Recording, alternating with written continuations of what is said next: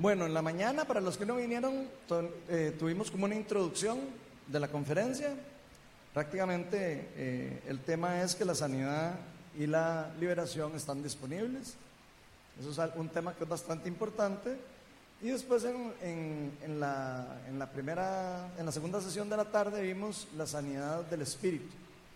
Ahora vamos a, a cerrar con, una, con un complemento de esa charla que dio, nos compartió Ronnie Ramos, que eh, se, titula La sanidad del espíritu es necesaria para la vida cristiana. Entonces esa es la, eh, la charla que vamos a hacer hoy. Y me gustaría empezar con un ejemplo que tal vez nos puede ubicar un poquito para entender todo esto de la sanidad del espíritu y todo eso que, que yo sé que para muchos puede ser un poco como difícil de entender. ¿verdad? Ronnie nos explicó que la primera sanidad del espíritu es la, salvación, ¿verdad? Es la primera sanidad que existe del espíritu, la reconciliación de nuestro espíritu con el Espíritu Santo, con el, con el Espíritu de Dios, que nos permite entrar en una relación con Él. Pero también vemos la sanidad del espíritu como la sanidad de los pecados en general. ¿Ok? Como, cómo, cómo lidiamos también con las consecuencias de los pecados que se cometen incluso después de haber sido justificados por nuestro Señor Jesucristo. Que por supuesto algunos tienen consecuencias eh, más serias y otros menos serias, pero bueno, al final de cuentas todos los pecados son igual de importantes. Nos separan de nuestra relación con Dios en cierta forma. Entonces quería empezar la charla de hoy haciéndoles una pregunta. Yo no sé si ustedes han visto cómo funcionan las piscinas. ¿Alguien sabe piscinas aquí? Nadie. No les creo que no conozcan cómo funciona una piscina. ¿Qué hay que echarle a la piscina? Agua y qué más. ¿Y qué pasa si uno no le echa cloro? Se vuelve agua con chocolate, seguro, ¿verdad? Ok, bueno. Entonces, no hay nada como meterse en una piscina limpia o no. Pero ¿qué pasa cuando uno va y lo invitan a algún lado y la piscina está ahí medio verde y medio rara? ¿Dan ganas de meterse? Mm, como que no, o sea, uno dice, si es tonto, estoy ahí seguro me, se me un hongo o algo, ¿verdad? Entonces, em, yo no sé si ustedes han tenido la oportunidad de algún día instalar una piscina, aunque sea de plástico, en sus casas. Yo una vez instalé una, eh, déjenme esa foto por ahí, porque quiero que vean una piscina sucia y una piscina eh, limpia y ustedes van a decir en cuál les gustaría meter a sus chiquitos y a ustedes, ¿verdad? Un día de calor. Entonces, no sé si ustedes han tenido la oportunidad de tener una piscina, pero cuando empezó el COVID, de ustedes acuérdense que no se puede hacer nada, ¿verdad? Y era Semana Santa y todo. Y adivinen qué se nos ocurrió a mi esposa y a mí. De aquí la cosa es comprándonos una piscina de plástico. ¿verdad? ya de la desesperación de no poder hacer nada, y pusimos una piscina ahí, así como grandota, como así, y redonda, ¿verdad? Y chivísima, toda limpia y perfecta, y nos tirábamos ahí, claro. Había que tener más fe para poderse meter ahí, que casi que pasaron un enfermo, ¿verdad? Porque uno pensaba que le iba a dar a uno, de, seguro, una neumonía del frío, ¿verdad? Porque si ustedes han visto, cuando uno instala piscinas así, son muy frías, ¿verdad? Entonces, bueno, para no cansarlos con el cuento, esa piscina estaba lindísima. ¿eh? Y compramos unas pastillitas de cloro y ahí, ¿verdad? Entonces tiramos las pastillitas y todo. Y era muy bonito de tenerlas, ¿verdad? Hasta que de repente empieza, no tiene filtro la piscina, ¿verdad? Y no tiene esto y el otro. Y después se le olvida a uno ponerle la pastillita de cloro y, y cuando nos dimos cuenta ya la piscina empezaba a verse un poquitillo verde, tal vez no como esa que está ahí arriba, pero ya, ya uno decía, ¿Qué es eso? ¿Será una hoja o será una alga? ¿Verdad? Come carne o alguna cosa así, ¿verdad? Entonces de, yo, de, al principio yo me metí ahí, ¿verdad? Y, sentía resbaloso un poquito, así, yo decía, bueno, hey, como que mejor nada más me voy a mojar un poquitito, ¿verdad? Porque me da cosa, ¿verdad? Pero ya llegó un momento en donde de verdad ustedes decían, usted se mete ahí y yo creo que es peor que COVID. O sea, fijo, o sea, de fijo se le pega algo, ya, ya termina en el hospital uno y muerto por la piscina y ni siquiera por el COVID, ¿verdad? Entonces, de ahí eh, empezamos a darnos cuenta que no era tan bonito tener una piscina en la casa, ¿verdad?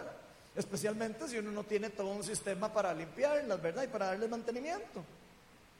Y vieran que lo mismo, yo sé que parece tonto, pero yo quiero que se imaginen ustedes la sanidad del espíritu, algo parecido a eso. Esa piscina de la izquierda, la sucia, es el ser humano sin, sin que tenga la reconciliación con Dios. ¿Ok? ¿Se lo podrían imaginar? El ser humano, de, sin ningún tipo de mantenimiento y sin ningún tipo de nada que lo pueda limpiar ni purificar perfectamente, ¿ok? En el espíritu. Entonces así se vería de cómo nace uno. Muy bonito por fuera, como decía, como le decía Jesús a los fariseos, pero por dentro así podridos todos. Así es como nacemos. Eso es lo que nos explica la Biblia, lamentablemente.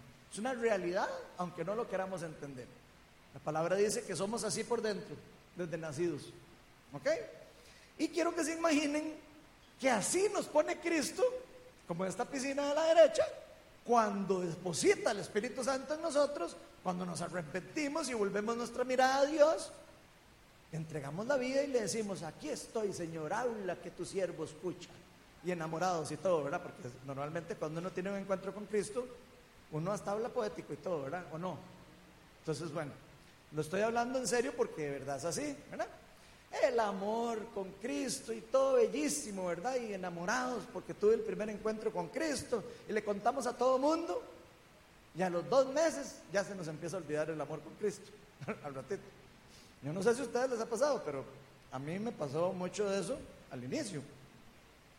Entonces sabemos que nuestra vida espiritual es muy parecido a ese ejemplo de esa piscina, a un estado muy sucio Viene Cristo, la limpia y la deja perfecta, pero después hay como una parte que algo queda como del lado de nosotros, casi que como de tener cuidado de darle mantenimiento. ¿Ok? Es como si nos hubieran regalado la piscina nueva con Cristo y nos digan, bueno, dile que va la piscina, ¿verdad? pero ahora usted es el que la a cuidar, ¿verdad? ¿Ok? Entonces quiero que se lo imaginen de esa forma, aunque no necesariamente es exactamente eso, pero quiero que lo vayan, que se lo imaginen de esa, esa metáfora por lo menos. ¿Ok? Por eso la charla de hoy la titulé La sanidad del espíritu, verse así, espiritualmente, es necesaria para la vida cristiana. ¿Ok? Entonces vamos a orar y vamos a invitar al Espíritu Santo para que nos guíe en esta charla que vamos a ver hoy. Señor, Pa, yo te pido para que me des gracia con la gente que está aquí, te pido para que me empoderes con tu Espíritu Santo. Yo reconozco, Señor, que yo no, de sin ti no tengo nada, la verdad. Así que te pido para que pongas palabras en mi boca, te pido para que guíes lo que vaya a decir, te pido para que me des sabiduría, te pido para que todas las palabras que sean tuyas o que sean eco de tu palabra, penetren con poder en el corazón de todos los que estamos aquí. Te pido para que me empoderes, nos empoderes a todos los que estamos aquí también y que quites velo de muchas cosas que el enemigo puede empezar a susurrar para hacernos pensar que la vida espiritual es un juego o que la vida espiritual solo se trata de conocerte a ti y, ya. Te pido para que quites todas esas mentiras que puede el enemigo querer poner para parar el mover de tu Espíritu Santo en la iglesia y todo lo que el enemigo está haciendo para tratar de detener el progreso y el crecimiento del reino de Dios en este mundo. Todo eso te lo pedimos en el nombre de Jesús. Amén.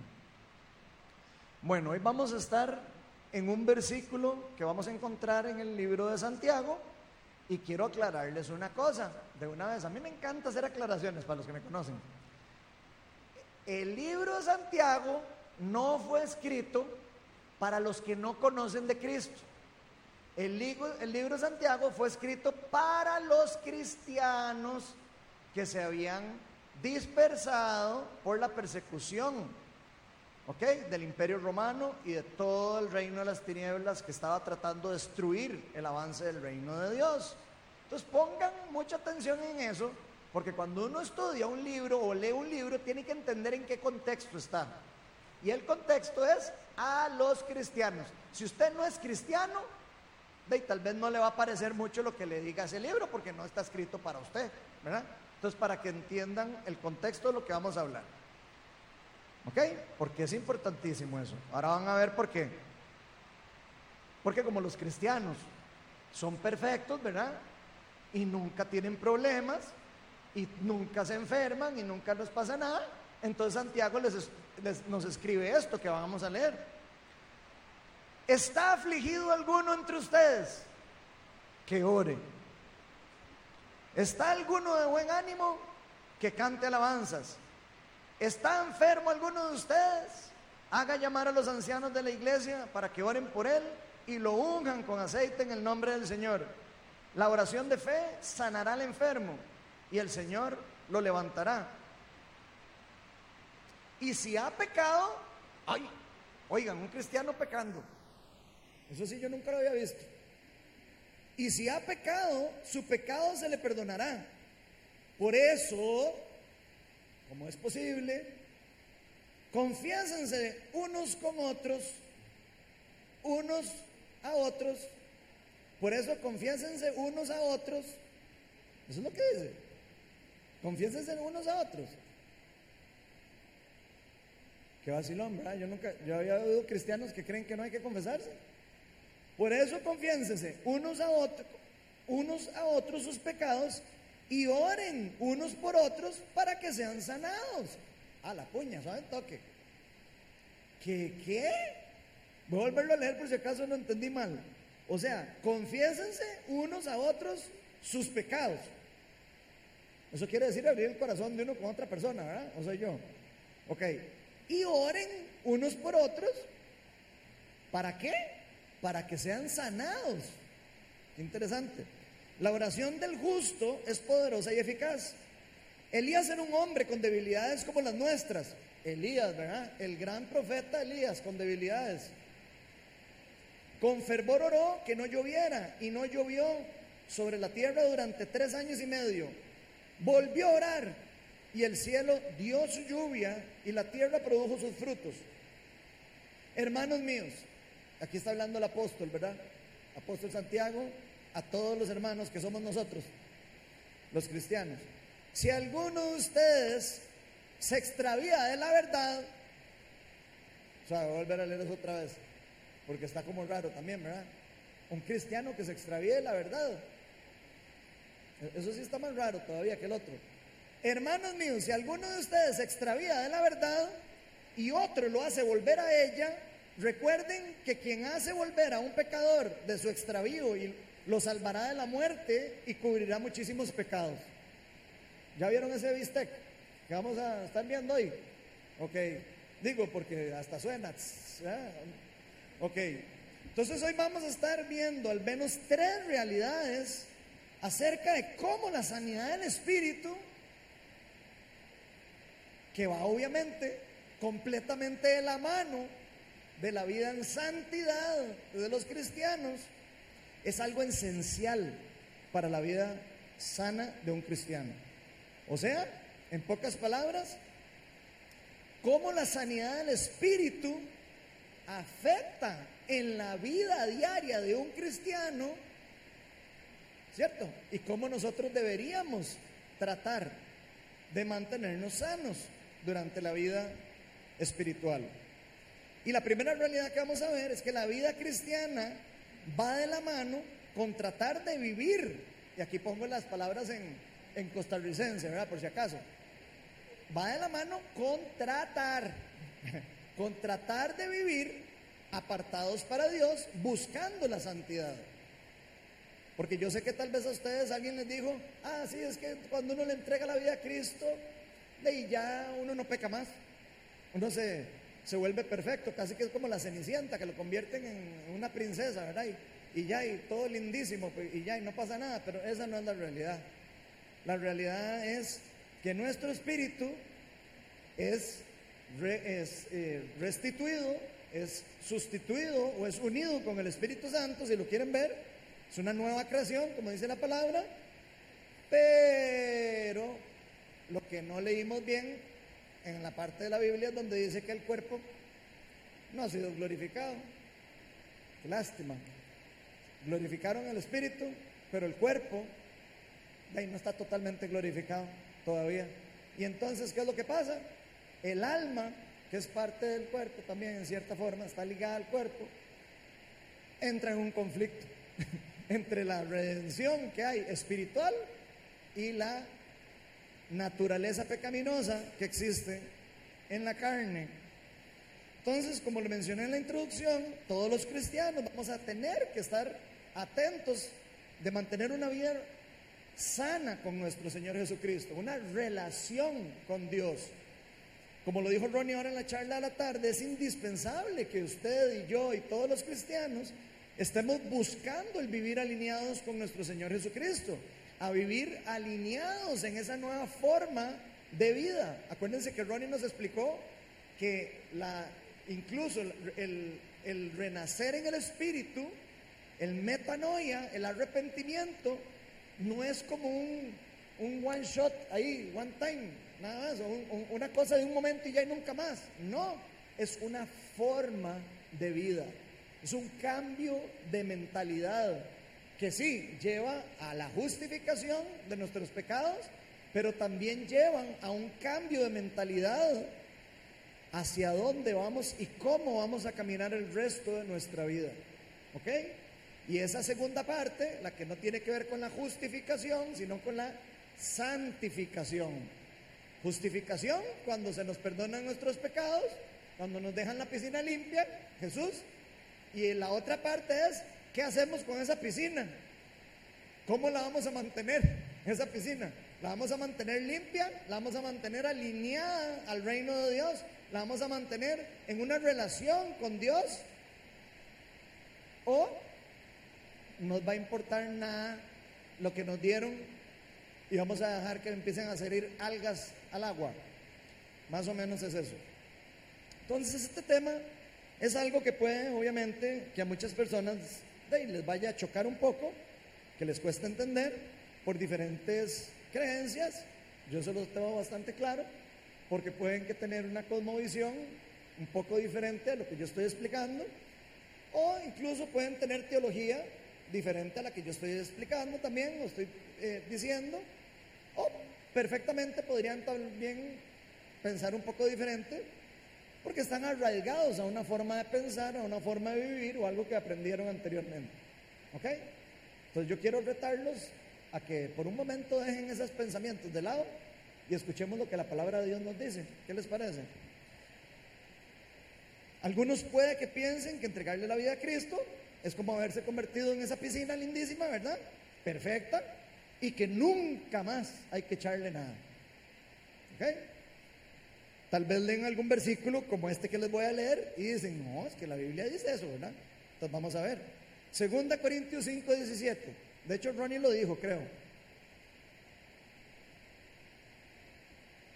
Por lo tanto, si alguno está en Cristo, es una nueva creación.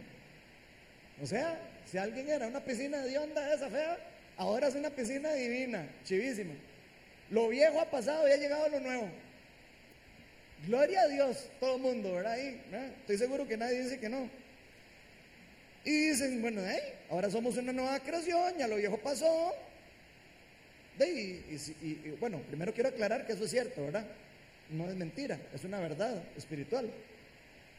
Pero toda cosa nueva toda cosa nueva que no sea eterno, adivinen qué, necesita mantenimiento. Todas las cosas nuevas, todas las que existan en el mundo, son permanentes. ¿O no es cierto? La, palabra de Dios es la única que dice la Biblia que es la que no es, eh, que no es algo perecedero, sino que es para siempre, eterna. Pero todo lo demás que existe en el mundo, lamentablemente, incluyendo los cuerpos pecaminosos de nosotros y todo lo que hay alrededor, no es eterno.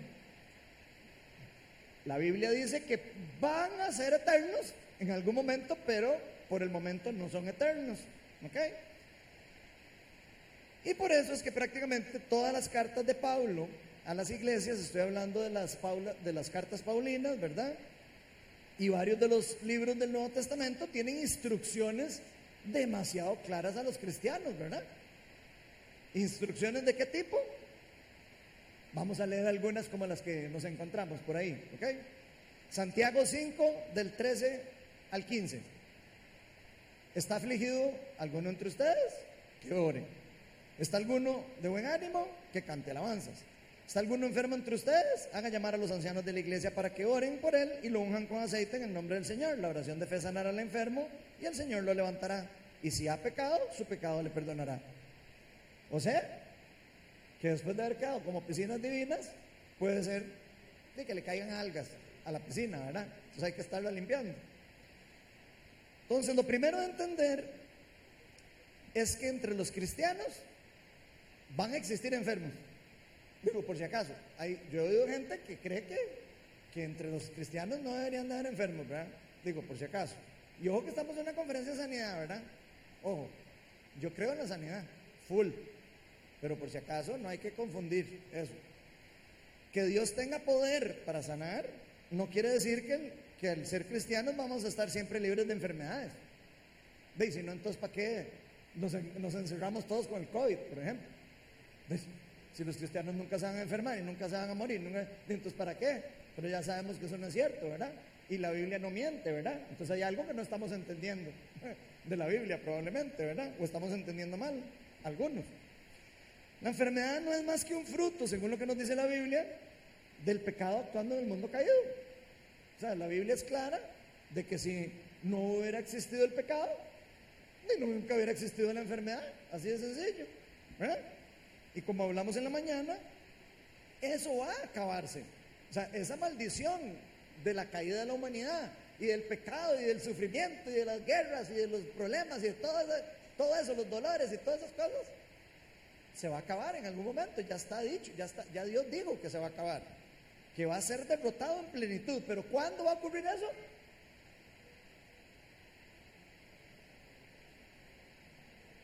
Cuando venga lo perfecto, ¿verdad? que vimos en la mañana, cuando venga el reino de Dios y se establezca por completo en la tierra. ¿Ok? En la mañana hablamos de que el reino de Dios está cerca, el reino de Dios está entre nosotros Palabras de Jesús, no mías, ¿verdad? Por si acaso. El reino de Dios ha llegado, leímos en la mañana Mateo 12, 28, y el reino de Dios está por llegar. Hay una paradoja de tiempos, ¿verdad? Como si el tiempo del reino fuera el mismo tiempo del dueño del reino, el rey, el gran yo soy. Yo soy el que soy, el que fue y el que será. ¿Se acuerdan? Eso es lo que significa el gran yo soy, por si acaso. Entonces vemos que tienen los mismos tiempos, tiempos presentes, pasados y futuros a la misma vez. Entonces sabemos que en algún momento la enfermedad se va a terminar. Ya eso pongan la firma, ya todos sabemos, porque la Biblia es muy clara. Pero eso no se va a dar hasta que venga el reino y se termine de completar. Satanás ha destruido y todas las consecuencias del pecado en la humanidad, en la, en la naturaleza, porque también afectó la naturaleza el pecado, por si acaso. Y todo sea completamente limpio. En ese momento, ahí sí vamos a poder decir, los cristianos ya nunca más se van a enfermar. Los cristianos nunca más vamos a llorar. Los cristianos nunca más vamos a pelear. Y los cristianos nunca más vamos a llorar. Solo vamos a estar en gozo. Pero Dios, en este tiempo que estamos, sí nos permite vivir, por supuesto, y experimentar de diferentes formas de sanidad. Lo hemos visto, ya es parte de lo que estamos estudiando en la conferencia, ¿verdad? No solo lo estamos viendo aquí, sino lo vimos en los evangelios, ¿verdad? Vimos en todos los evangelios en la mañana que hablamos un poco de que la sanidad, aunque Cristo es el invasor del reino de las tinieblas, ¿verdad? Como, como, como la persona que viene a traer el reino de Dios por primera vez a la tierra, empieza a demostrar que el reino está cerca, empieza a echar enfermedades fuera, empieza a echar dolores fuera, empieza a echar demonios fuera, empieza a sanar cajos, a liberar, eh, a liberar cautivos, a traerle vista a los ciegos, ¿verdad? Y de repente dice, si yo hago eso con el poder del Espíritu Santo, quiere decir que el reino de Dios ha llegado a ustedes. Eso fue lo que dijo Jesús. Entonces vemos que Jesús tiene un entendimiento del reino de Dios como algo que está dinámicamente interactuando en el mundo con los cristianos y con él mismo. Tan es así que como les decía en la mañana, le dijeron, pucha, es que usted ora demasiado chiva. ¿cómo, cómo enséñenos a orar? ¿Y qué es lo que les enseño a orar? Que venga a nosotros tu reino. O sea, ustedes pueden hacer que haya irrupciones del reino en la tierra y por eso tienen que orar así. No tienen que orar. ¿Será que podemos recibir sanidad en algún momento? No, así no fue como nos enseñó orar. Nos enseñó orar enfermedad fuera en el nombre de Jesús. Digo, eso es lo que se ve en los evangelios, eso es lo que se ve en los discípulos, eso es lo que se ve en todo lado. Y se ve en la comisión que él hace, donde leímos en la mañana, sanen a los enfermos, echen fuera a los que tienen, eh, eh, echen fuera demonios, incluso resuciten muertos. Que todo el mundo se queda así como a la pucha, y ya le subió el grado ahí de dificultad, ¿verdad? Para mí todas son iguales, porque ninguna de todas la podemos hacer sin el poder del Espíritu Santo. Pero en fin, vamos viendo que Él permite que nosotros podamos experimentar irrupciones de ese reino, esa era por venir, lo que eh, a nivel teológico se llama escatología inaugurada. ¿Qué significa eso? la escatología es los fines de los tiempos. Inaugurado es que ya se está dando. Por eso lo que Jesús nos permite con el reino es inaugurar las premisas del reino y recibir los frutos del reino ahora. Por eso ustedes van a encontrarse en la Biblia que habla de los, los primeros frutos del reino, etcétera, etcétera. Pero quiero poner eso, ese marco teológico, por decirlo de cierta forma, para que podamos entender lo que estamos hablando. Entonces sabemos que muchas cosas relacionadas con la sanidad del espíritu va a ir de la mano con mantenernos eh, pegados a Dios, eh, viviendo en paz unos con otros, viviendo en paz con Dios y con los demás, en pocas palabras, vivir en santidad. Vivir en santidad, como acabo de decir eso, ya puede ser que alguno me diga, y, pucha, ¿y eso qué significa? ¿Cómo, ¿Cómo se mastica eso? Bueno, vivir en santidad significa vivir apartados para Dios. Una persona santa, según la definición de la Biblia, es alguien que vive apartado para Dios o alguien que decidió vivir para Dios. ¿Ok? Eso es lo que significa santo. Entonces, santidad es alguien que está buscando ser santo y mantenerse santo dentro de todos los problemas que puedan haber y ocurrir en el proceso. ¿Ok? Entonces, vivir en santidad significa vivir apartados para Dios y tomar la decisión de dejar de vivir para el pecado. Ronnie nos explicaba que efectivamente vamos a volver a pecar. Sí, vamos a volver a pecar. Levante la mano. Aquí el que hoy no ha pecado. No me digan que todos son pecadores paganos. Todos. Bueno, me, gusta mucho saber que entienden eso. Hay gente que no entiende eso. ¿Ok? Entonces, todos vamos a pecar. No estamos hechos para pecar ya, porque ya nos limpiaron la piscina. Ya nos dieron una nueva, una nueva, ya somos una nueva criatura, nos dieron una nueva identidad. Ya no estamos hechos para vivir en la misma vestidura que teníamos antes de inmundicia. Esta no huele feo, por si acaso. Y vamos a vivir ahora en un nuevo ropaje, dice la Biblia, un ropaje que está alineado a la voluntad de Dios. Eso es lo que nos dice la Biblia y eso es lo que habla entre la naturaleza vieja naturaleza y nueva naturaleza, o el nuevo ropaje y el, y el antiguo ropaje. ¿Ok? Para que vayamos entendiendo los, lenguajes, porque ahorita empieza a hablar y después todo el mundo se queda viendo para el techo. Entonces, teniendo claro que si caemos en pecado. Entonces tiene que haber alguna forma de rapidito devolvernos de ese error, ¿cierto?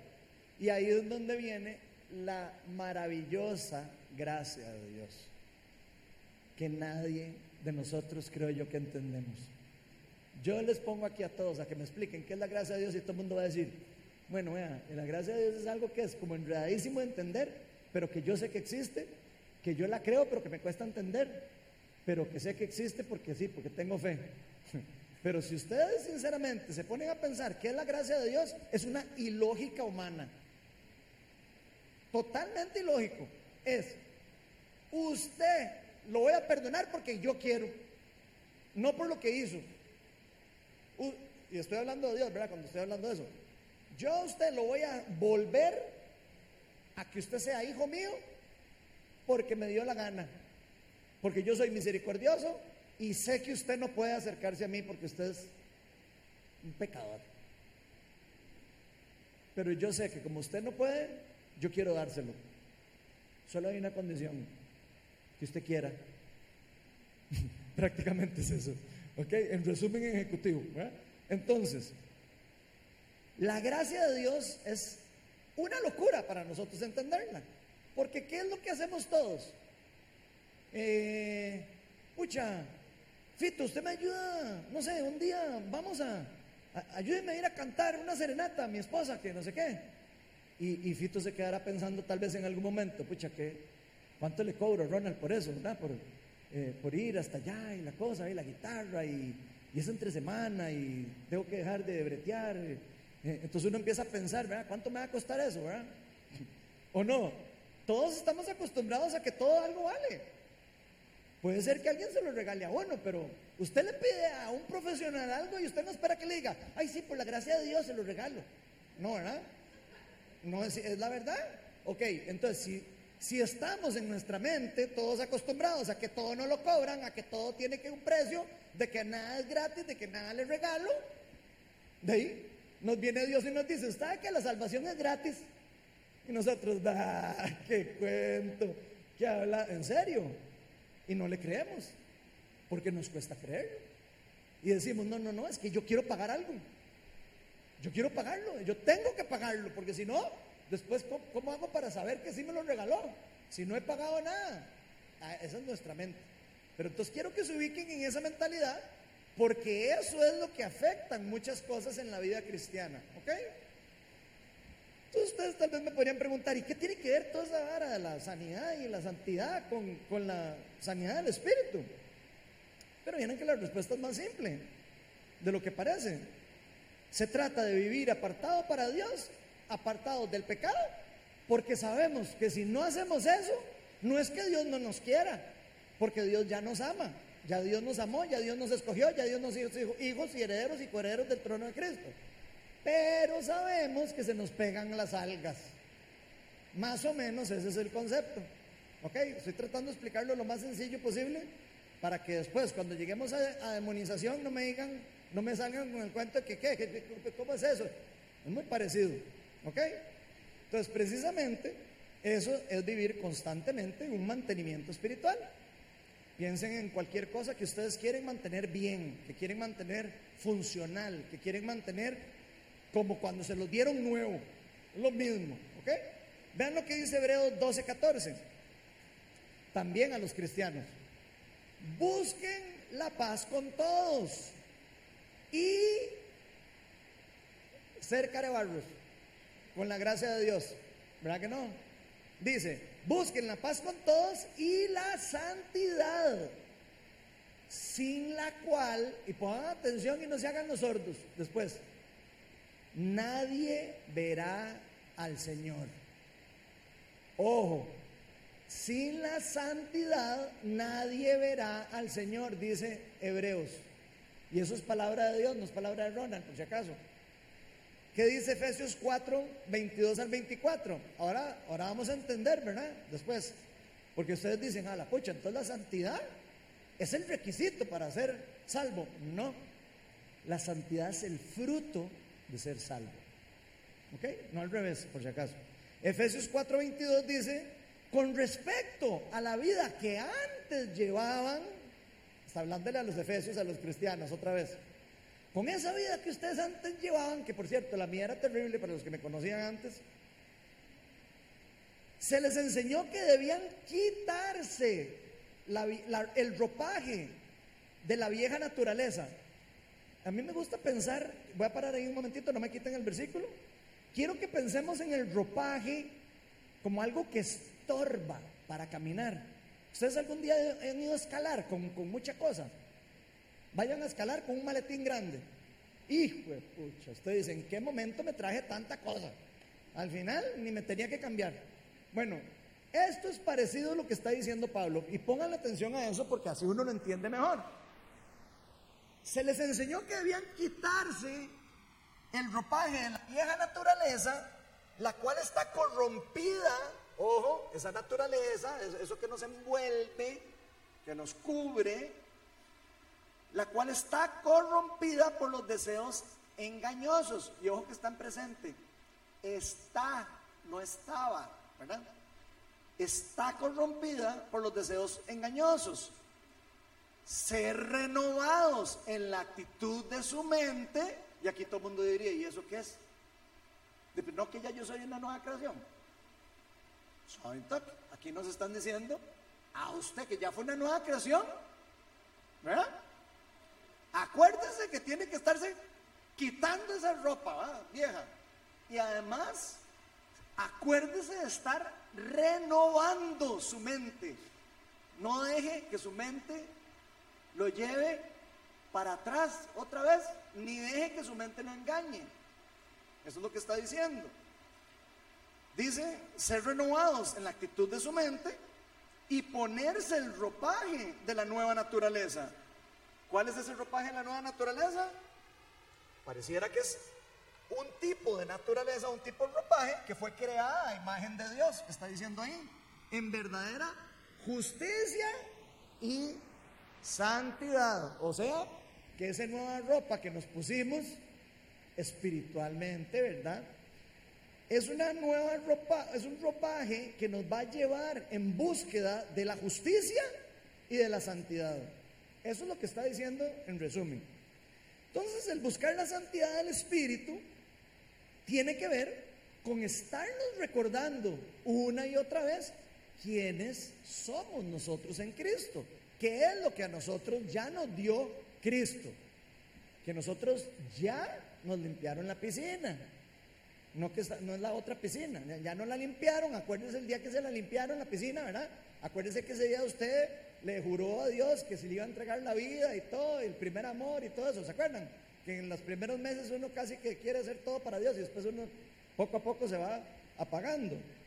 Bueno, ese es lo que está queriendo decir ahí. Estarnos recordando que ya no nos, o sea, que ya nos cambiamos de ropa, ya nos cambiamos de mentalidad.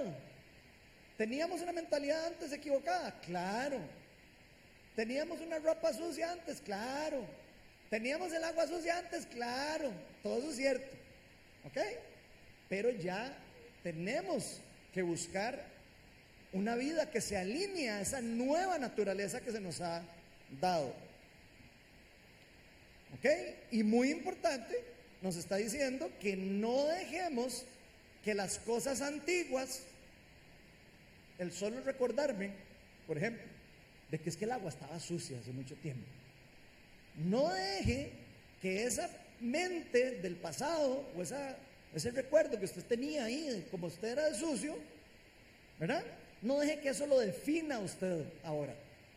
Porque lo que lo define a usted es la nueva creación que usted es, ¿ok? La nueva identidad que se nos dio. De hecho, la Biblia habla de esta identidad como una nueva nacionalidad. Después se van a dar cuenta. Nos dice ustedes ahora son ciudadanos del reino. ¿Ok? Eso quiere decir que nos dieron un pasaporte que nos da derechos y deberes de un lugar o no. ¿Ok? ¿Quién tiene pasaporte tico? Aquí. ¿Ok? ¿Quién tiene pasaporte ruso? Digo, si aquí hubiera alguien con pasaporte ruso, probablemente ya lo estarían llamando para ir a Rusia. ¿Por qué? Porque hay deberes detrás de la nacionalidad, no solo derechos. Y les voy a dar la mala noticia, a los cristianos nos encantan los derechos, pero no nos gustan los deberes. Cuando nos dicen, vea, los cristianos tienen este deber, aléjate de mí, Satanás. Eso no, eso es del diablo. Y cuando nos dicen, tienen el derecho, amén, hermano, qué lindo que habla Ronald y todo. Ah, y se los digo de verdad porque así es la realidad, ¿verdad? ¿Ok? Entonces nos dice, olvídense de eso, dejen de estar pensando en el pasado tanto. Ya eso no los define y eso no es lo que Dios quiere para ustedes. Dios tiene para ustedes cosas nuevas. Tiene cosas nuevas para ustedes. La voluntad de Dios es que vivamos en santidad. De hecho, en otro versículo en la Biblia nos dicen, sean santos porque yo soy santo. Y eso no quiere decir sean dioses porque yo soy Dios. Digo, eso no es lo que está diciendo, por si acaso. Sean santos porque yo soy santo. O sea, busquen la santidad, búsquenme a mí. Porque primero, porque a mí me gusta la santidad y yo soy santo y además ustedes ya tienen una nueva, una nueva identidad para ser santos. ¿Ok? Y eso también es fundamental para mantenernos santos espiritualmente. ¿Por qué? Porque cerramos las puertas de que no entren suciedades en la piscina. ¿Qué pasa si dejamos la piscina destapada, sin nada? Y alguien con más platilla, ¿verdad? Algún vivillo ahí que tenga plata, le pone un forro a la piscina. Entonces no le caen hojas. Entonces ahora ya no solo no se le sucia de las algas, pero tampoco le caen hojas. Pero ¿qué pasa cuando uno deja una, piscina destapada? Le caen hojas. No necesariamente está sucia de, de hongos, pero está sucia de hojas, ¿verdad? ¿Ok? Entonces nosotros espiritualmente también podemos abrir o cerrar puertas que pueden facilitar al enemigo hacernos daño, en cierta forma. Podemos abrirle puertas al pecado. Por ejemplo, voy a darles un ejemplo. Dice, a mí me llama Jan y me dice, Ronald, es que se casa mi mejor amigo. Quiero hacerle una fiesta. Y usted se apunta. Y yo, ¿y cómo es eso? ¿Cómo va a ser? ¿Es tranquila la cosa? De yo no sé. Hay un par de madres que son medio locos, ¿verdad? ¿Qué, qué, qué pasa si yo digo, bueno, ahí, la sangre de Cristo me protege, yo voy. ¿Qué creen que pueda pasar? ¿Ustedes creen que la sangre de Cristo me va a proteger? Hablando en plan, ¿ustedes hablando en plan? No creo, ¿verdad? ¿Qué es lo que nos protege eso? La voluntad también. Y el decir, no, muchas gracias, ma, Mira que yo estoy casado, ma. Ahora soy pastor, ma. Yo sé que no parezco, pero mejor no, mejor en otras, buena nota, pura vida. Acuérdense que yo soy compa también, pero madre, ojalá que me sigan hablando, ¿verdad? Porque a veces uno hace eso y después no le vuelven a hablar, ¿verdad? Pero bueno, lo importante es que entendamos eso, ¿verdad? Uno puede abrirle puertas al pecado. Otra forma de abrirle puertas al pecado, ah, de agarrar en, Facebook y empezar a ver fotos y fotos y fotos y salen días con bikini, salen muchachos ahí con padritos y todo. Y entonces de repente ya uno se da cuenta que uno ya está más viendo las fotos de los muchachos y las muchachas, ¿verdad? Digo, y lo digo para los dos sexos, ¿verdad? No es que yo vea muchachos y muchachas, por si acaso. Digo, pero bueno, se lo estoy diciendo para que usted se ubique en, su, en su, identidad, ¿verdad? Y, y usted diga, pucha, como que mejor no hago eso, ¿verdad? Hay algo que me está, no sé, como que eh, uno empieza a sentir que no está bien eso, ¿verdad? Cuando uno cierra ese Facebook, y el Facebook no es malo, lo que es malo son los ojos de lo que uno ve y el tiempo que uno lo ve. Pero digamos que está bien. Eh, si, uno tiene cuidado, uno se está cuidando uno, ¿verdad? Está cerrando la puerta para que no le haga daño el pecado. Entonces hay menos probabilidad que se ensucie la piscina, ¿verdad? Porque es como ponerle el cobertor, como ponerle aquí el cosito de cloro y ponerle aquello, ¿verdad? Entonces estamos felices, ¿verdad? Porque estamos protegiendo todo eso, ¿verdad? Entonces, cuando nos mantenemos sanos espiritualmente, lo que estamos haciendo en cierta forma es cerrando puertas al enemigo, cerrando puertas a, resbalarnos en una cáscara de banano y caer donde no nos damos cuenta, caímos en la trampa del pecado. Y lo vacilón de eso, que no es nada vacilón, pero lo vacilón de eso es que a veces creemos que nosotros no podemos resbalarnos. Hay personas, y yo me incluyo, que uno se cree a veces casi que como Rambo, ¿verdad? Que uno dice, no, no, no, aquí yo puedo pasar por ahí, nada me hace daño a mí, yo soy demasiado fuerte en Cristo. ¿Y qué dice la Biblia? Ay, muchachos, tengan cuidado de creerse muy fuertachones, porque cualquiera puede caer. Lo estoy parafraseando antes de que te digan que soy un hereje, ¿verdad? Por si acaso. Entonces vamos a ver, y como decía Ronnie, si ese cuarto, que él habló de un cuarto, yo estoy hablando de la piscina, si ese cuarto uno ve y le cierra la puerta, difícilmente se va a llenar de chunches, ¿verdad? Como él decía, ¿verdad? Pero si yo abro la puerta y meto el chunche y lo cierro, ah, ya empezamos a acumular, ¿verdad? Ok, entonces pareciera que la santidad tiene una parte que está amarrada a la voluntad nuestra, ¿o no? Yo puedo decidir si voy a la fiesta o si no voy a la fiesta. Yo soy libre en Cristo, puedo decidir, pero Cristo no me obliga a ser un robot de Él. ¿O sí? No, ¿verdad? Ok. Vean lo que dice 1 Tesalonicenses 4 del 3 al 6. Dice, la voluntad de Dios es que sean santificados. Si alguien quiere saber qué es lo que quiere Dios, es que busquemos la santidad y que seamos santificados y que seamos buenos y que estemos buscando la justicia. Que se aparten de la inmoralidad sexual. Que cada uno aprenda a controlar su propio cuerpo de una manera santa y honrosa sin dejarse llevar por los malos deseos como lo hacen los paganos. Ojo que de broma les dije paganos al inicio, ¿verdad? Molestando. Pero nosotros no somos paganos. Los cristianos ya no son paganos. Los cristianos eran pecadores. Ya ahora son santos y apartados para Dios.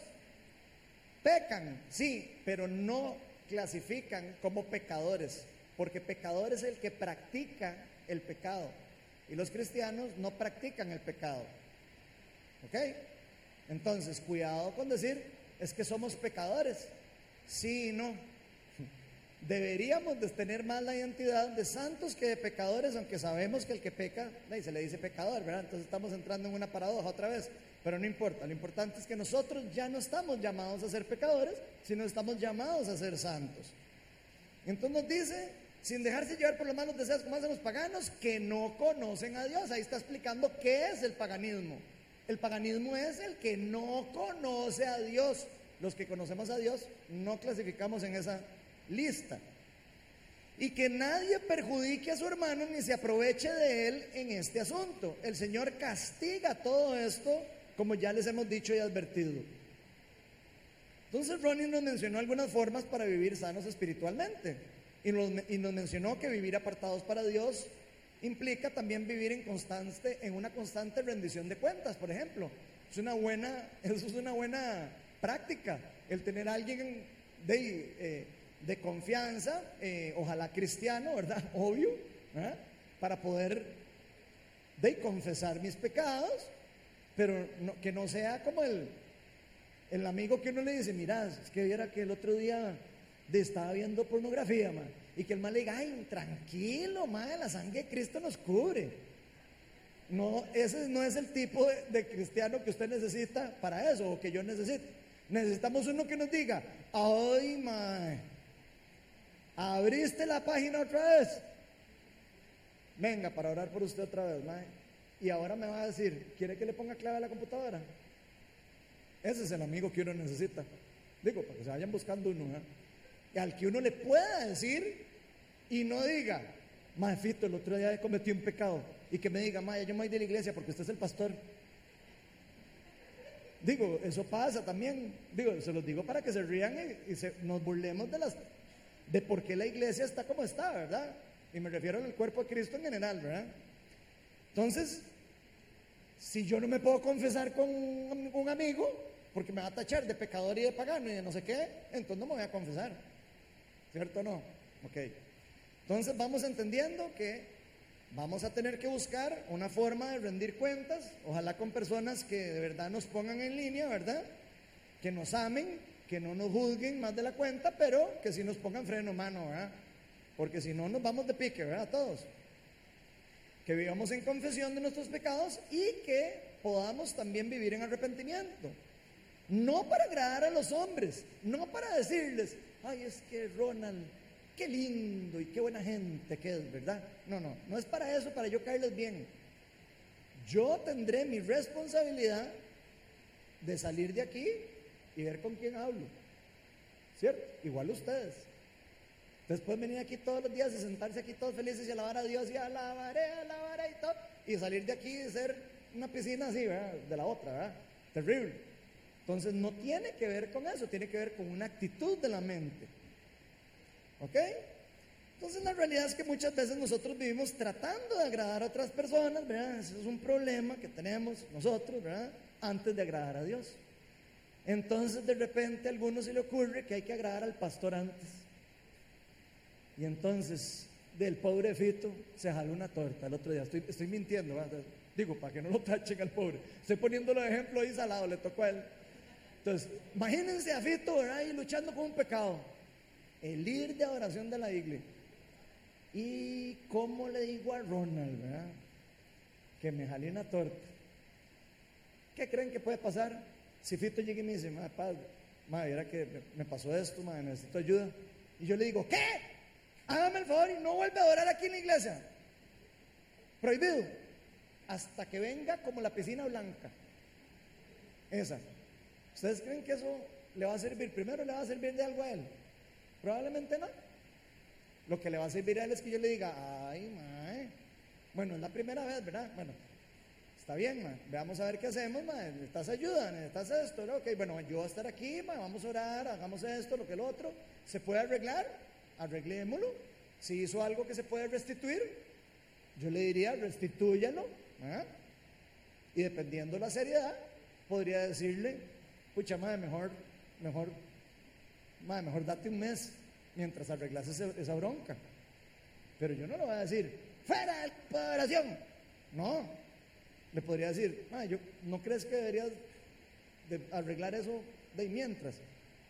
Y el mismo él me va a decir, claro, madre, no, de, sí, de firme. Eso es una forma de amor de ver el asunto y, y solucionarlo, ¿verdad? Entonces, ahí sería agradar a Dios, eso que acabamos de hablar. Porque al final Fito se arrepintió, Fito recibió eh, cierto discipulado de su, de su amigo o pastor, en este caso, como quieran verlo. Probablemente cambió su actitud y después está restituido otra vez y otra vez se ve como la piscina limpia. ¿eh? Porque limpió la piscina y otra vez está otra vez listo.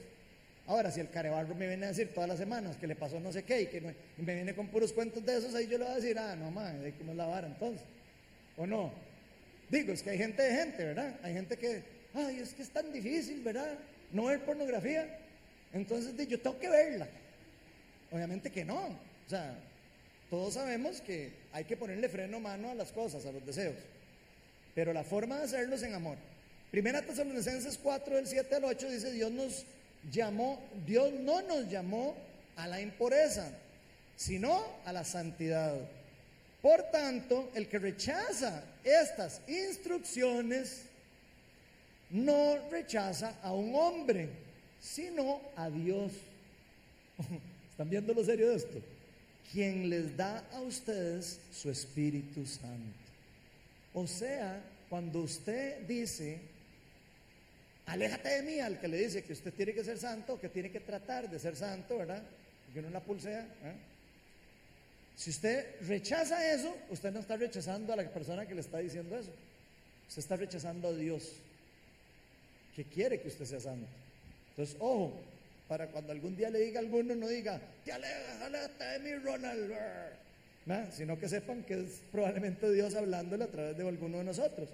Entonces, cuando los cristianos no queremos entender ese concepto, cuando un cristiano no quiere entender eso, no estamos rechazando solo una recomendación de vida. Estamos rechazando a Dios mismo. Y estamos haciéndonos llamar cristianos tras de eso, ¿verdad? Y es raro que un cristiano rechace a su rey, ¿verdad? Sería rarísimo eso, ¿verdad? Como rechazar a un rey. Sabemos que somos eh, siervos de un rey. Yo, no he visto ningún reinado donde un siervo pueda rechazar al rey. ¿Ustedes han visto alguno? Yo no, ¿verdad? Eh, entonces, de, por algo es que él hace esa metáfora del rey y el reino y de todo, porque tiene una, tiene toda una instrucción de cómo funciona. Y vean que es rey, no es emperador tampoco, ¿verdad? Es rey. El rey tiene siervos, los siervos se someten al rey por voluntad en un reinado bueno.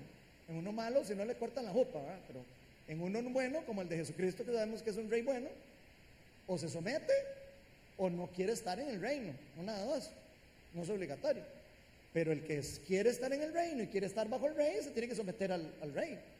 Así de sencillo. Entonces todo esto Dios nos lo pide para nuestro bien, no es que Él sea un odioso ahí, feo y que quiera, es que yo sí quiero que ellos vivan incómodos y, y bastante mal.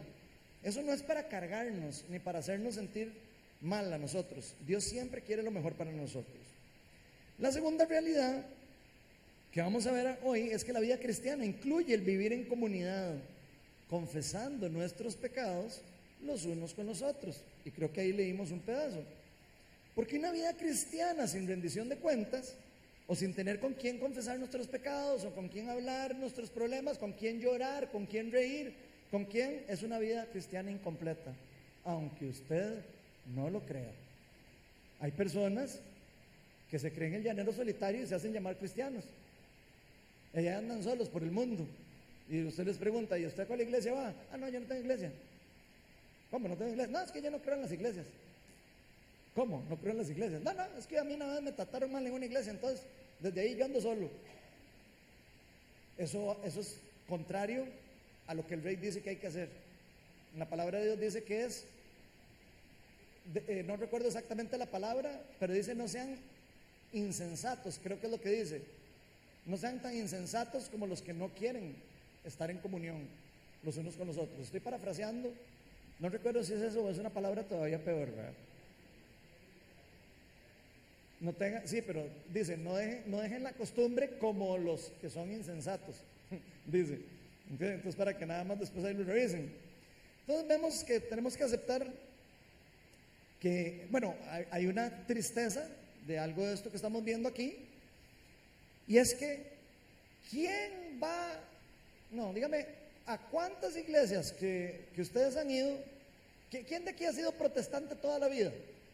Que no sea católico toda la vida. Ok, yo quiero que me digan una cosa. ¿En cuántas de las iglesias que ustedes fueron se confesaban los unos a los otros? En ninguna. Ay, qué raro eso, ¿verdad? O sea que no leían la Biblia, seguro. ¿verdad? No la leía, ¿verdad? Pareciera, ¿verdad? Ok, ojo, eso es un problema en la iglesia protestante. Y ojo, esto es una iglesia protestante, para los que están viendo en tele. Eh, a lo que voy es, es un problema serio eso. Y es un problema serio porque los cristianos somos unos carebarros a veces. Y decimos, ah, no, es que eso es muy incómodo. Y eso, mejor solo los católicos, porque ¿para qué? Vean, sea católico, sea protestante, sea lo que usted sea, si usted sigue a Dios y usted tiene como referencia la Biblia como única verdad, la palabra dice que hay que confesarse los unos a los otros. Y si usted no lo hace, usted está abriendo puertas para que el enemigo lo destruya. Lo entienda o no lo entienda. O lo entendamos o no lo entendamos. Entonces sabemos que eso es un problema que está ocurriendo en las iglesias protestantes, porque sin la confesión no fuera importante que ocurriera, ¿verdad? Dios nunca le hubiera dicho a Santiago lo que dice aquí, Santiago 5.16. Ahí me lo van a poner. Santiago 5.16 dice, por eso confiésense unos a otros sus pecados y oren unos por otros para que sean sanos. O sea, para mantenerse sanos espiritualmente, para que la piscina se vea limpia. En pocas palabras, una piscina sana es la piscina bonita, la otra no está sana, está llena de hongos, horrible, ¿verdad? La oración del justo es poderosa y eficaz. Entonces, si no, si Dios no quisiera que nosotros nos confesáramos, no estaría suscrito en la Biblia, ¿verdad? Entonces, ¿para qué? ¿Para qué es que debemos confesar nuestros pecados los unos a los otros?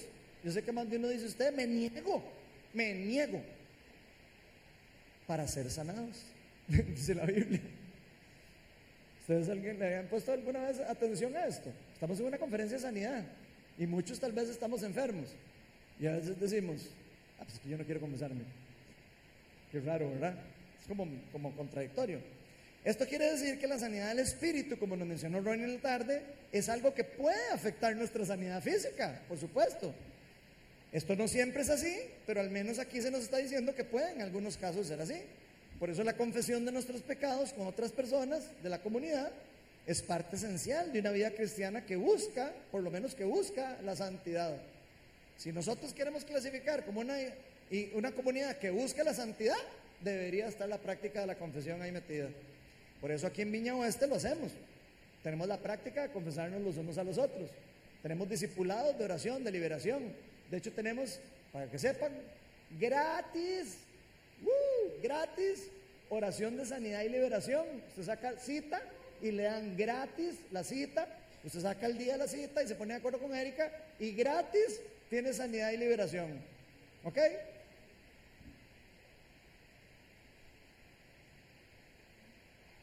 Creemos plenamente en que esa es la forma sana de vivir.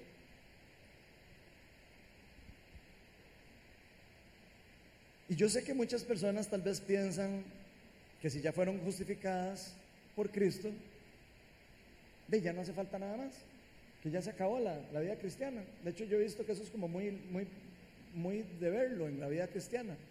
Muchos cristianos creen que, ah, no, es que ya yo soy salvo, sí. ¿Usted cristiano? Sí, sí, ya yo soy cristiano. Y ya, y ahí se acabó la vida cristiana. Y el resto es trabajar y trabajar y trabajar y trabajar y trabajar y trabajar y hacer plata y trabajar y trabajar y trabajar y hacer plata. Y sos cristiano, sí. ¿Y, y, y qué, qué está haciendo para el reino? No sé, pero yo trabajo y trabajo y trabajo y trabajo y hago plata y hago plata. No sé, se los dejo ahí para que piensen qué es lo que es ser cristiano. Cristiano se le llama a las personas que se comportan como Cristo. Así lo pusieron en Antioquía por eso, si no sabían. Al primer cristiano se, le les, les, decían, ahí vienen los cristianos, al principio les decían los del camino, les pusieron los cristianos porque echaban fuera demonios, sanaban a los enfermos, hacían todas las obras que hacía Jesucristo. Entonces, para nada más para que se acuerden que por ahí salió la palabra cristianos. Entonces algunos pueden creer que ya no les hace falta nada, pero para ser justificados eso es cierto, ya nada les hace falta, pero no es así para ser santificados. Para ser santificados hay que, cierta manera, caminar de la mano con Cristo. Por eso Pablo nos dice en Romanos 6, 22, pero ahora que han sido liberados del pecado, ahora que les limpiaron la piscina y ahora que la piscina está limpia, y se han puesto al servicio de Dios, ¿qué hacen los cristianos? Trabajar y trabajar. No, aquí dice, y se han puesto al servicio de Dios. O sea, si, ya fueron liberados del pecado, ve que Pablo está asumiendo que al ya haber sido liberados del pecado y ya se han puesto al servicio de Dios, lo está, lo casi que es una asumición, ¿verdad? Yo no sé si dice así, pero no importa, suena raro. Cosechan la santidad que conduce a la vida eterna. Entonces la confesión de los pecados con otros también nos va a permitir compartir nuestras propias cargas. Para eso sirve.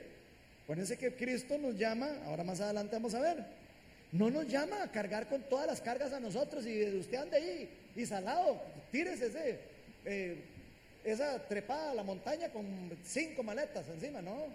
No nos llama a caminar así, eso no es bueno, caminar así en el mundo, de hecho. Hay personas que, y no, vea, esto lo digo con mucho respeto, porque a veces yo, yo vacilo mucho, ¿verdad? Y a veces caigo mal, ¿verdad?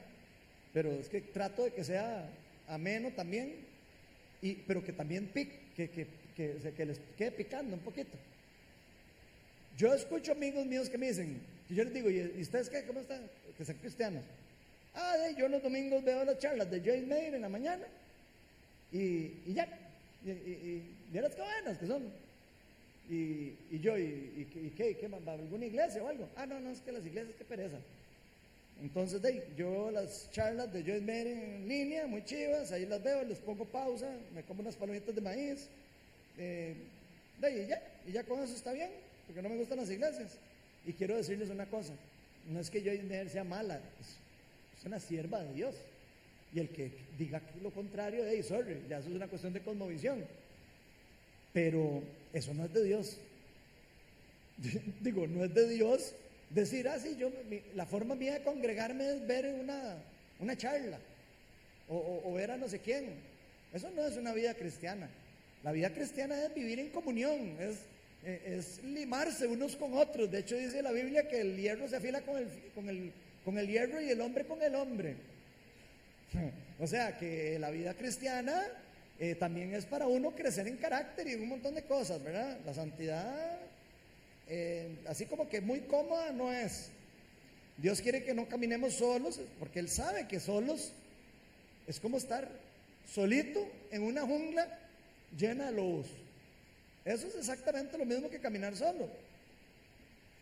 Y sabemos que que solos no vamos a poder compartir nuestros dolores, nuestros sufrimientos y todas las cosas que nos van a acechar.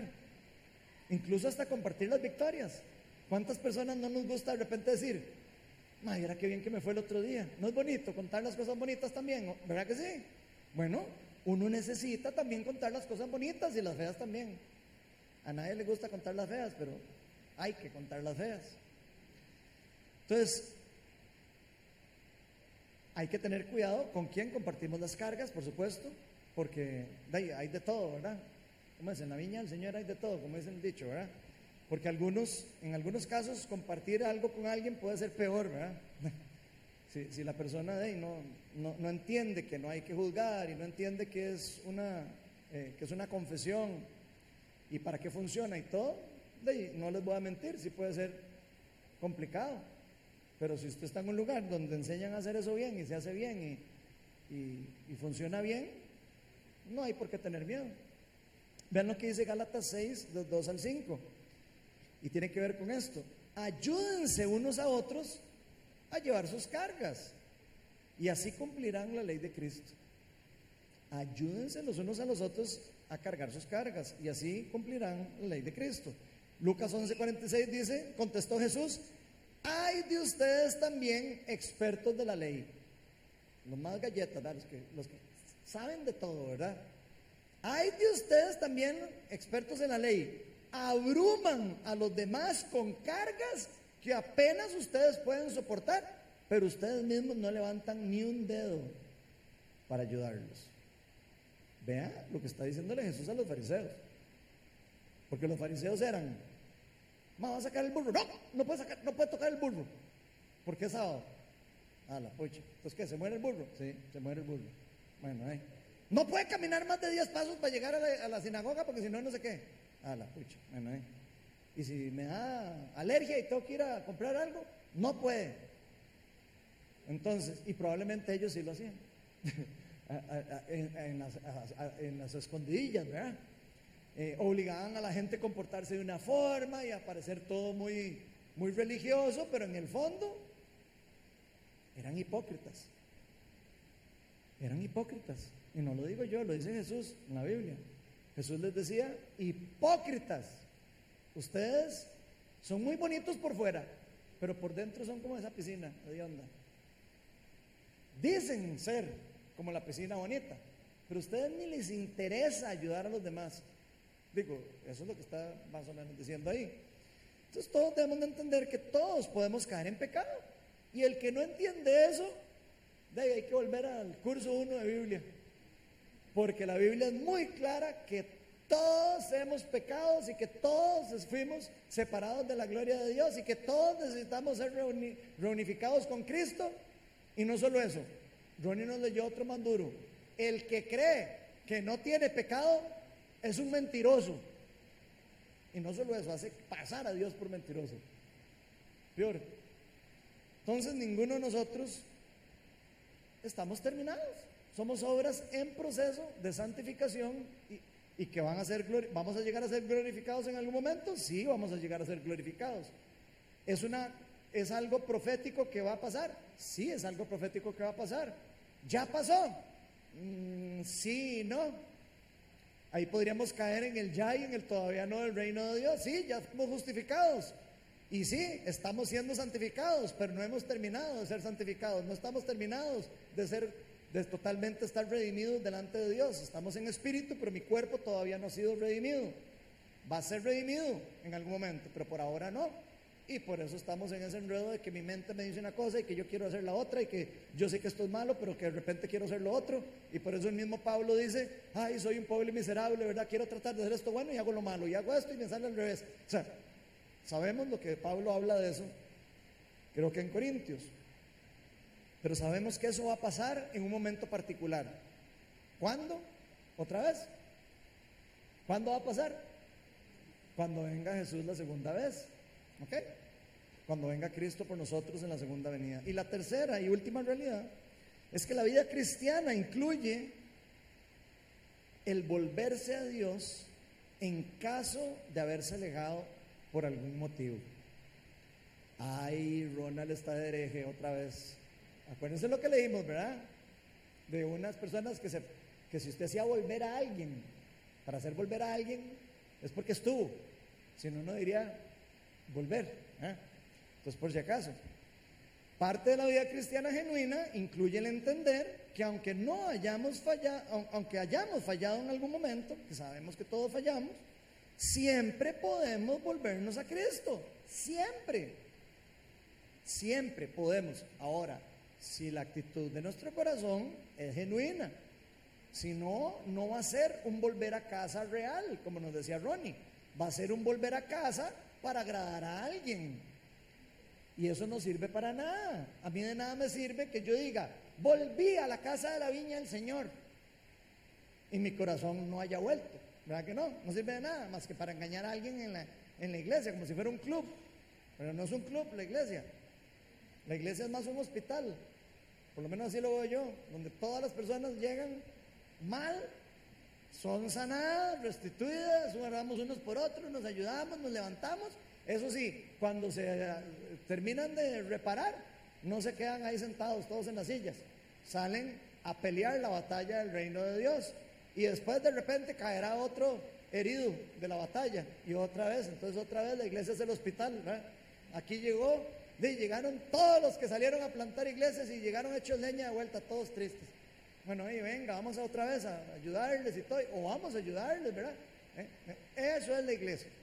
La iglesia es más un lugar para edificar el cuerpo de Cristo, fortalecer el cuerpo de Cristo, más que para decir, usted es un hediondo, aquí no me entre. Porque entonces, ¿a dónde van a ir?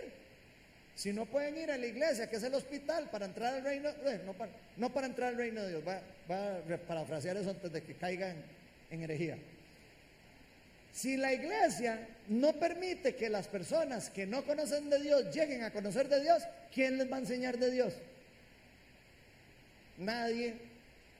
Entonces, por esa puerta, quiero que sepan, espero que no salgan todos corriendo del susto, van a entrar personas que han pecado o que están en pecado.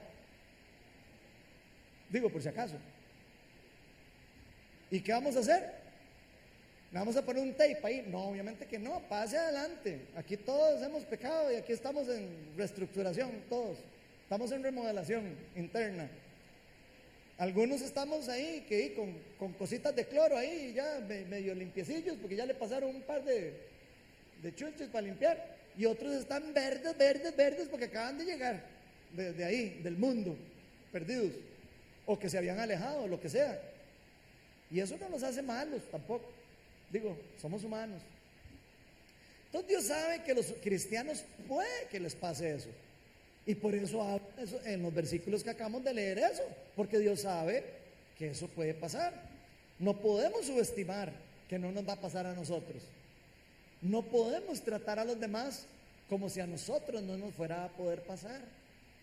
Digo, hay gente que de repente cree que es imposible que le pase, ¿verdad? Y entonces ponen el nivel, ¿verdad? Disque santidad a un nivel que, ni, ellos se creen, ¿verdad? De que pueden cumplir. No solo nos puede pasar a nosotros, sino le puede pasar a uno de nuestros compañeros. Le puede pasar a alguien de la iglesia. ¿Y para qué es la iglesia? Para sanar, para restituir, para disipular, para empoderar y para enviar. No para rechazar le puede pasar a uno de nuestros compañeros y debemos de estar listos para recibirlo, amarlo, protegerlo, animarlo, edificarlo, consolarlo, orar por él y al rato hasta sanarlo, Puede ser de algo físico, si es algo espiritual, probablemente sea todavía mejor porque nada más un arrepentimiento va a ser suficiente. Si fuera algo del espíritu, nada más, ¿verdad? Se arrepiente de sus pecados y después otra vez, otra vez, ya otra vez, ya Dios ya nos perdona y ahora sí, a caminar de vuelta. Vean lo que dice Santiago 5, 5 del 19 al 20. Hermanos míos, ¿a quién le estaba escribiendo Santiago? A los cristianos. Si alguno de ustedes se extravía de la verdad y otro lo hace volver a ella, Recuerden que quien hace volver a un pecador de su extravío, lo salvará de la muerte y le cubrirá muchos pecados. ¿Ok? Esa es la iglesia que Cristo quiere. Esa es la iglesia que Cristo quiere. Cristo no vino al mundo para condenar al mundo, dice Juan 3:16, 3:17, porque tanto amó Dios al mundo que envió a su Hijo unigénito para que todo el que crea en Él no se pierda, sino que tenga vida eterna. Y después dice en el 17, y yo no vine al mundo para condenar al mundo, sino vine al mundo para sanarlo a través de mí. ¿Cierto? Entonces, si Jesús vino al mundo para no condenar al mundo, sino para sanarlo, la iglesia, adivinen qué, también, como dice el chavo, ¿eh? es cierto. Entonces, la realidad es que todos los verdaderos cristianos tenemos la capacidad también de impartir gracia.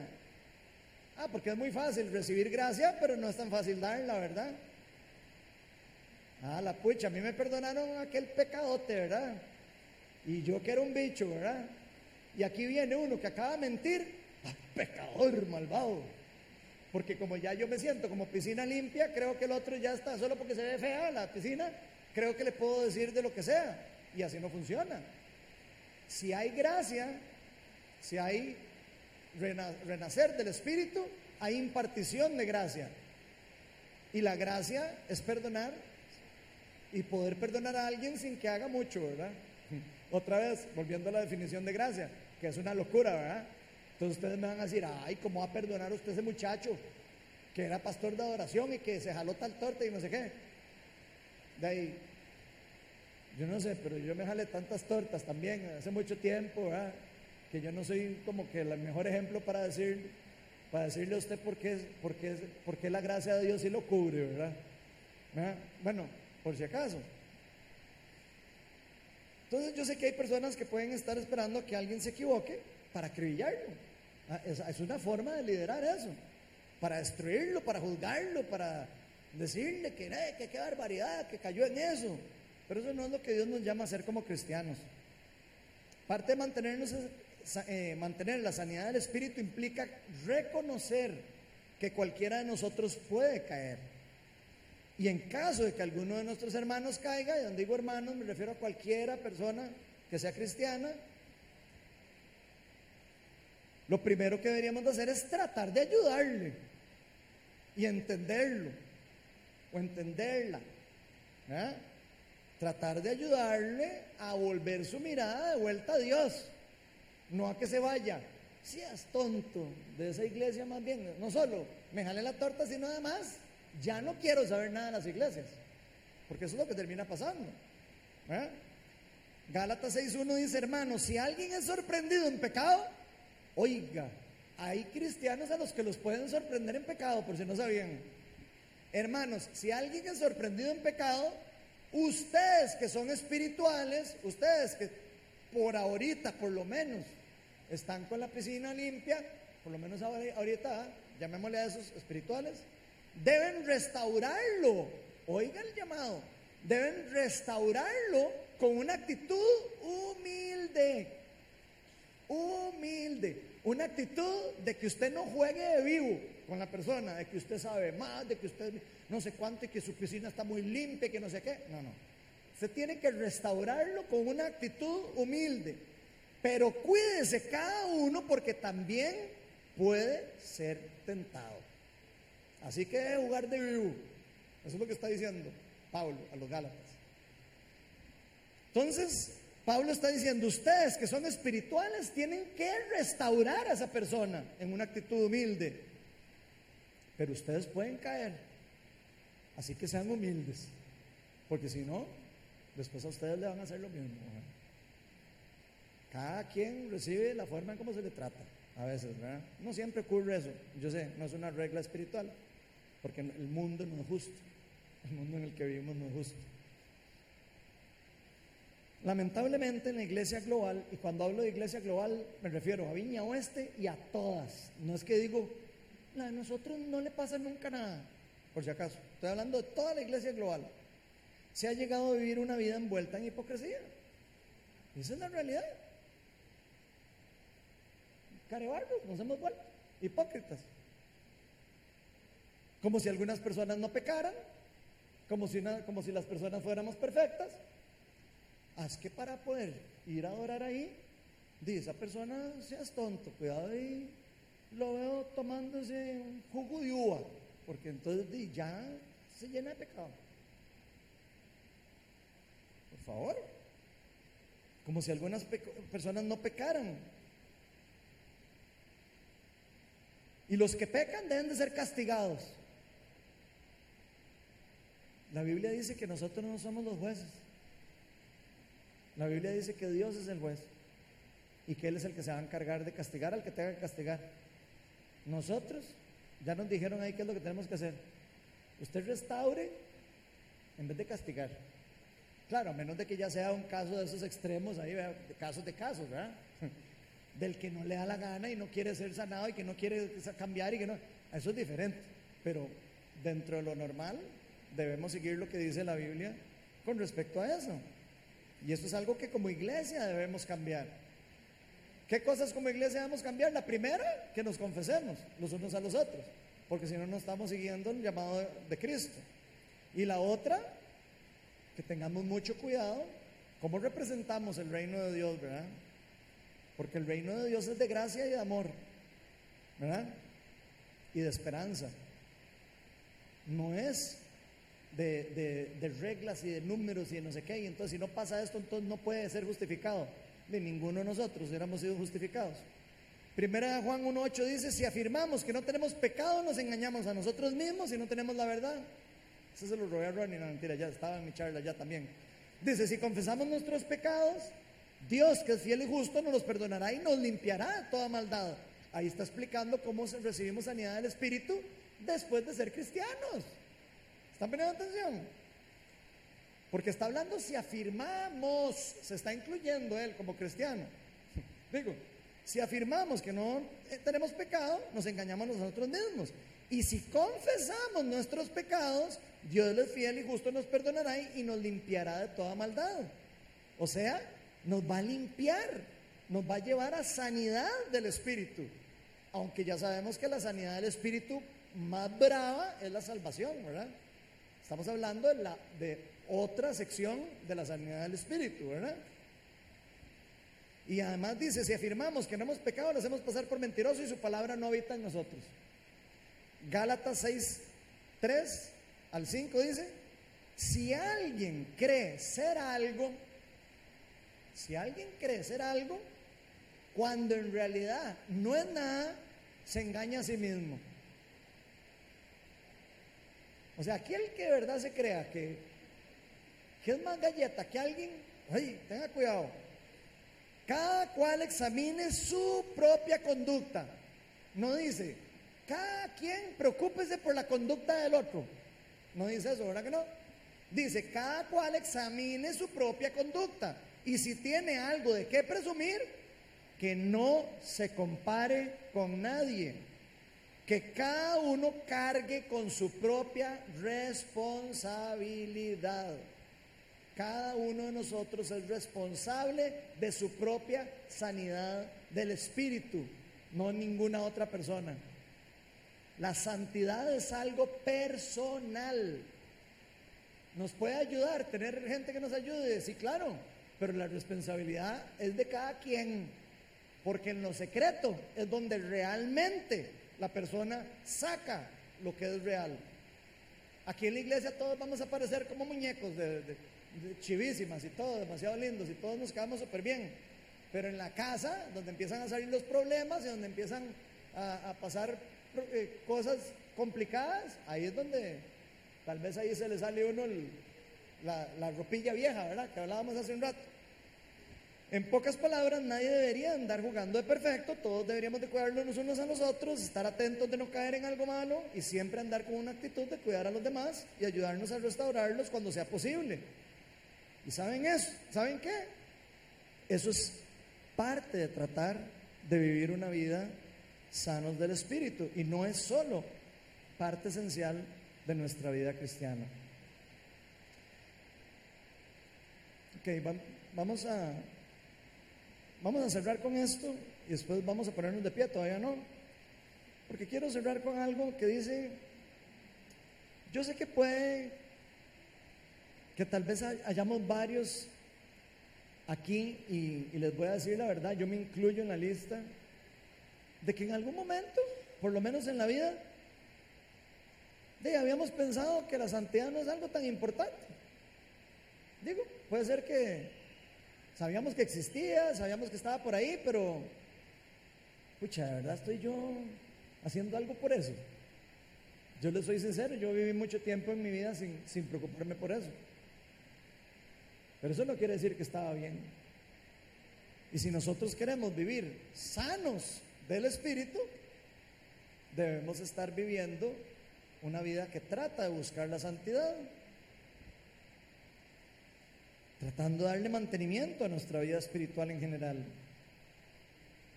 Y yo me hago una pregunta, me gustaría que todos nos la hagamos internamente.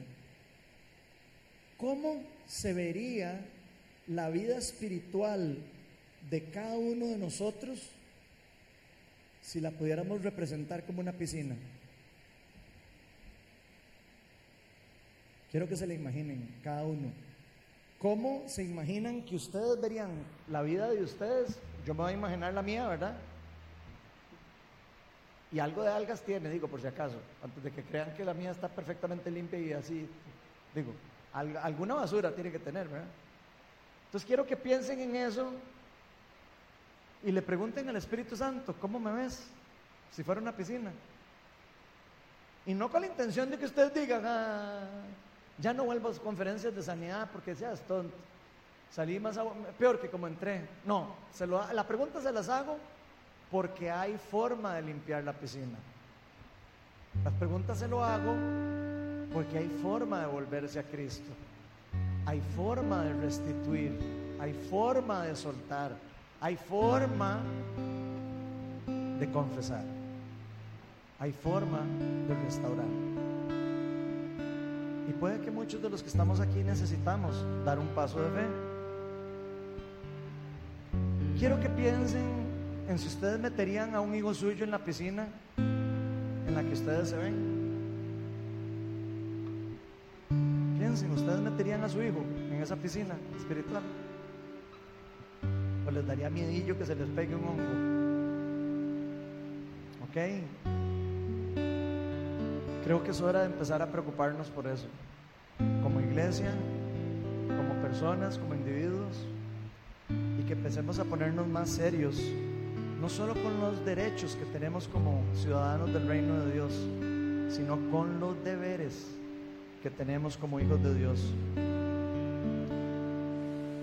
Hoy tenemos la posibilidad de hacer una pausa, hacerle una investigación a la piscina y decir, aquí hace falta cloro, aquí hace falta pasarle una red, aquí hace falta levantar una tapia para que no me caigan los, pelos del perro del vecino, para que no me ensucie. Necesito levantar aquí una, ponerle una tapita para que no me caigan hojas, aquí hay un árbol muy grande a la par, entonces me, me está ensuciando. Es hora de empezar a ver qué es lo que está afectando la piscina. Porque Dios nos ha dado ojos para ver y oídos para escuchar. Y es hora de que empecemos a ser espiritualmente maduros también. Y empecemos a preocuparnos por la responsabilidad que se nos ha dado a cada uno de nosotros para vivir una vida espiritualmente sana. ¿Qué les parece si le pedimos a Dios que nos ayude a estar dando mantenimiento a nuestra vida? Que nos ayude a no que no nos alejemos tanto de él. Ojalá que busquemos un estudio bíblico, algún lugar donde nos podamos congregar con otras personas, donde podamos conocer, hacer amistad, donde podamos abrir nuestro corazón. ¿Qué les parece si dejamos de usar un poco ya el internet para la iglesia virtual? Sinceramente les digo, eso es una guerra que está ganando las tinieblas. La iglesia no fue hecha para verla en línea. La comunidad no puede funcionar en línea. Tiene sus ventajas. Tiene un montón de ventajas. Que estoy enfermo, que no pude ir, ok. Pero una cosa es no poder ir y otra cosa es que le dé pereza a uno ir. Y ojo, no se los estoy diciendo con la actitud de que, de que se sientan mal. Simplemente se los digo porque me preocupa la sanidad espiritual de cada uno de ustedes y de la mía. Si no tenemos un lugar donde ir, busquemos una iglesia, por lo menos que parezca sana, por lo menos que parezca, donde podamos crecer juntos, saquemos tiempo para Dios, saquemos tiempo de oración, saquemos tiempo para las disciplinas espirituales. Ahora nadie ni sabe qué son las, disciplinas espirituales. Ahora usted le dice a alguien que vamos a ayunar, ¡Ah, aléjate de mí, Satanás, también. O sea, vean, nos están robando, el reino de las tinieblas nos está robando muchas de las armas que nos han dado para estar sanos. No, no nos dejemos engañar, no seamos ignorantes de la palabra de Dios. Por eso nos la dejaron escrita, para poder leerla, para poder verla, para poder repasarla. Y que si alguien nos viene con un cuento de que no que es mentira, decir no, no saben toque, página 1, versículo 1, tal, aquí dice lo contrario. No seamos ignorantes bíblicos. Involucrémonos en las cosas de Dios. No esperemos a que la piscina esté verde, que si uno mete el pie se le queda pegado y no lo puede sacar, como un pantano. Pidámosle a Dios que nos limpie hoy. Tomemos la decisión hoy de limpiar y de seguir dándole mantenimiento de en adelante. Vamos a ponernos todos de pie y vamos a adorar, vamos a invitar al Espíritu Santo para que se mueva con poder, que todo lo que hablamos hoy sea realmente como algo que penetre en nuestro corazón, que llegue hasta lo más profundo de nuestra alma, convierta parte de nuestro corazón que se ha endurecido en un corazón de carne, que podamos recibirlo, que sea una tierra fértil, que pueda crecer la palabra, que pueda crecer esa semilla. Espíritu de Dios, llena este lugar con tu, con tu presencia.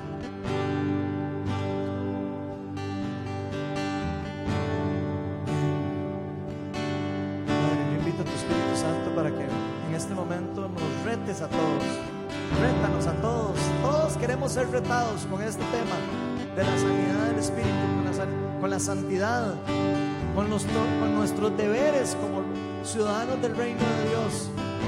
Rétanos, Señor, no nos dejes que no le demos importancia a nuestra nacionalidad. Espíritu de Dios, llena este lugar con tu presencia. Muévete con libertad. Si hay alguien que ha, estado viviendo aquí en su vida, y ojo, no se sientan mal, aquí podemos haber muchos. Si alguno de ustedes se ha sentido que ha estado viviendo ignorante en el área de la santidad, pase adelante.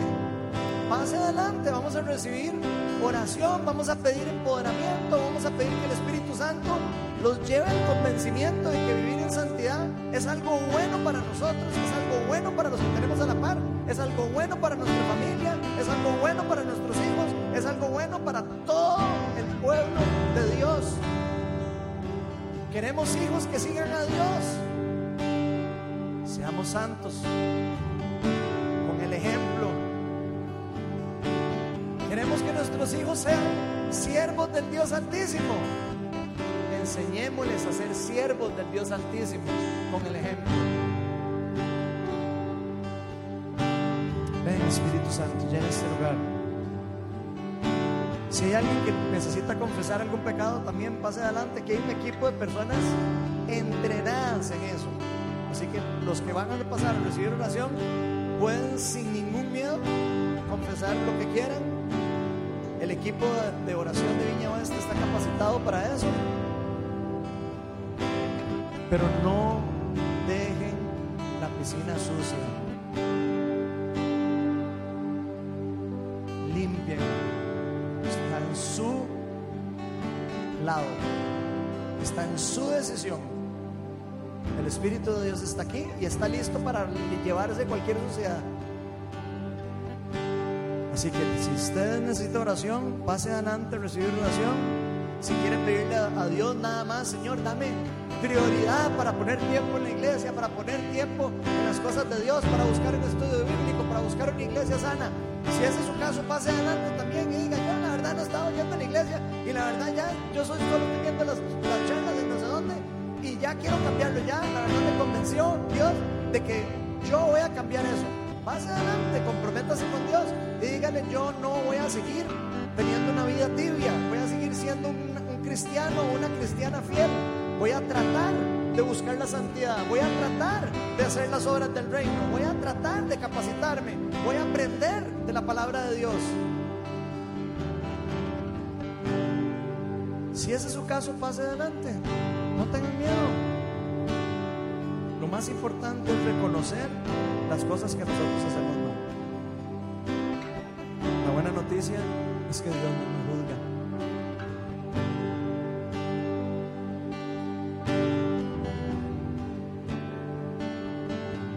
Sí, incluso algunos pueden saberlo y entender todo esto, pero les cuesta dar el paso.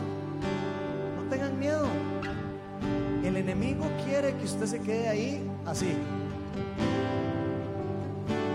El enemigo quiere que usted no tome decisiones. Dios me está llamando.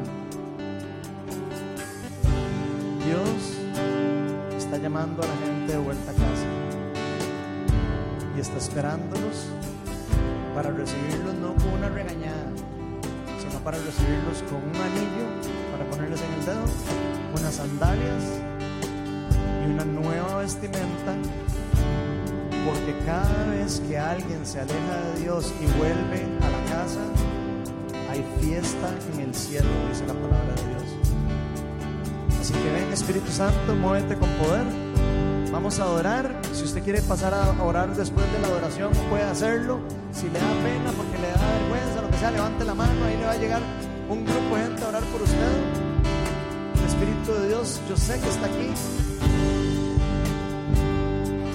De hecho, se puede ver moviéndose en algunas personas. En este momento se está moviendo sobre esta muchacha de, de negro. El Espíritu de Dios está sobre usted. Yo la bendigo con el poder del Espíritu Santo.